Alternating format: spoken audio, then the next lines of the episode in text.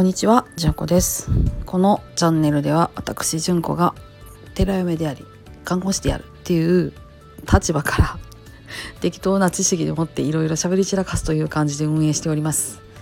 よかったら聞いていってください。今日の話題は兄弟児についてです。と兄弟児っていう言葉ってお聞きになったことありますでしょうか？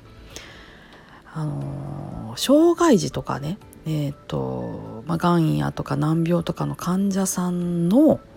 ご兄弟を指す言葉になるんです。で兄弟児の「児」っていうのはあの児童の「児」とかあの幼児の「児」みたいなあの子供っていう字を当てるんですけど兄弟はひらがなで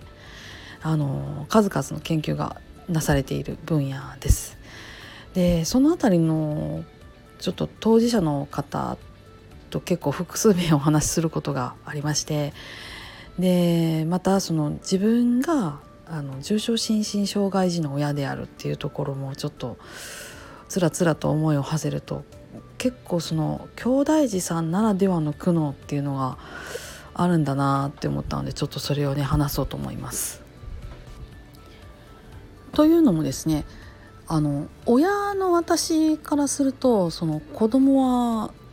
5人いるんですけどそれぞれに可愛い存在であってそれぞれに愛している存在ででそれぞれに必要な分だけ手をかけているっていうふうに私は思っているんですけれどもでもこれが兄弟になるとまたちょっと話が変わってきて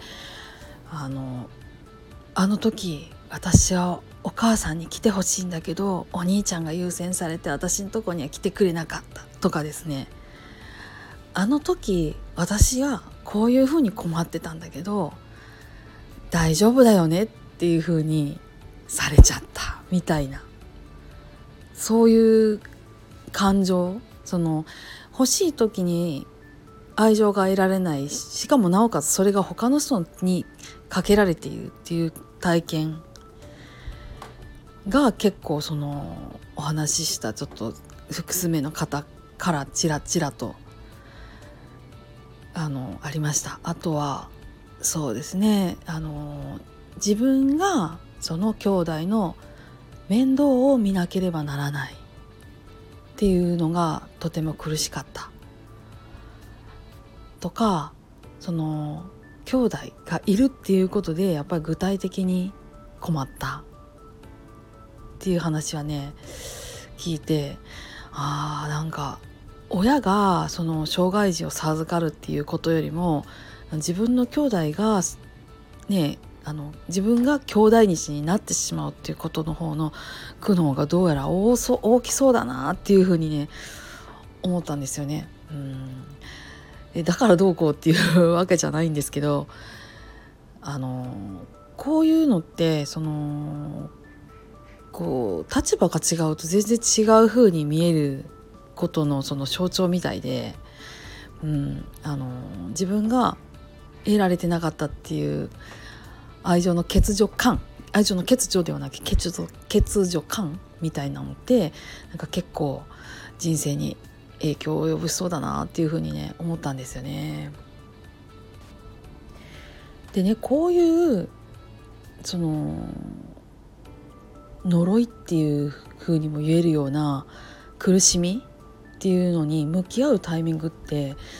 まあだから自分が結婚しようと思ってその結婚しようと思った相手に言って振られちゃうみたいなとかあと自分がその親を見ていかないといけないっていうタイミングになった時にその親がその兄弟を見る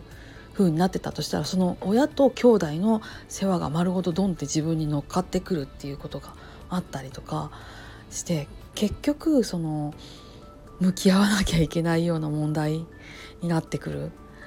あーなんかいろんなところに苦しみはあの転がっているもんだななんてちょっとしみじみ思いました。でこの苦しみって、えー、核家族にやっぱりちょっと強く出るのかなっていうのはあのー、思いましたね。えー、というのもその兄弟児さんを見とるっていう体験をされている方のお話からするとなんかその自分の親だけじゃなくて自分に他の兄弟がいてまたその親戚もねわっといたり自分のあの祖父祖母も一緒にいてたりとかするともう欠如感っていうのがだいぶねなんかマシな感じだったんですね喋った話の中で。具体的にこうあいう苦労があったこういう苦労があったっていうのはあったんですけどあのお若い方のその兄弟児の苦悩の感じとはそのね核家族で育った方の苦悩とはちょっとその欠如感が薄いかななんていうふうに思ってうんあのね核家族の方が私たちね夫婦をやってて親をやっている人たちはもう楽ですよね。自分の親世代とかえっ、ー、とねあの婚婚家っていうんですか？あの自分の配偶者の方の親とかと同居するなんていうことがなかったりとかするとだいぶ楽なのでその辺はね私たちは楽だな。核家族なんて楽なんだろうっていうふうに思ってたんですけれどもやっぱりその核家族の弊害っていうのも特にその障害児だとかあの病児だとかっていうところでその具体的に人の手が必要っていう状態があるとやっぱ起きがちな問題なんかなここはやっぱり各家族じゃなくて大人の手がたくさんあった方がいいのかななんてねそんなことを思いました。まあ、私はあの寺に来て あのお父さんもお母さんもいていてっていうとこに嫁に入らせていただいた身なのででそれであの大変あの歓迎していただいてあの嬉しく過ごした数年だったのでこんなこと思うのかもしれなくてそのお嫁に来たところでね肩身の狭い思いをされてる方にそれが実はいい子供にとってはいい環境なんだよっていうのなんてそんなん知るかや私は今しんどいじゃんっていうお母さんたちには全然ね響かない話だとは思うんですけどでもこういう見方もあるなっていう風なのはちょっと私にとっては新しい視点だったので、えー、その気づきってっていうのをこう記録する意味も込めてと収録してみました。はい。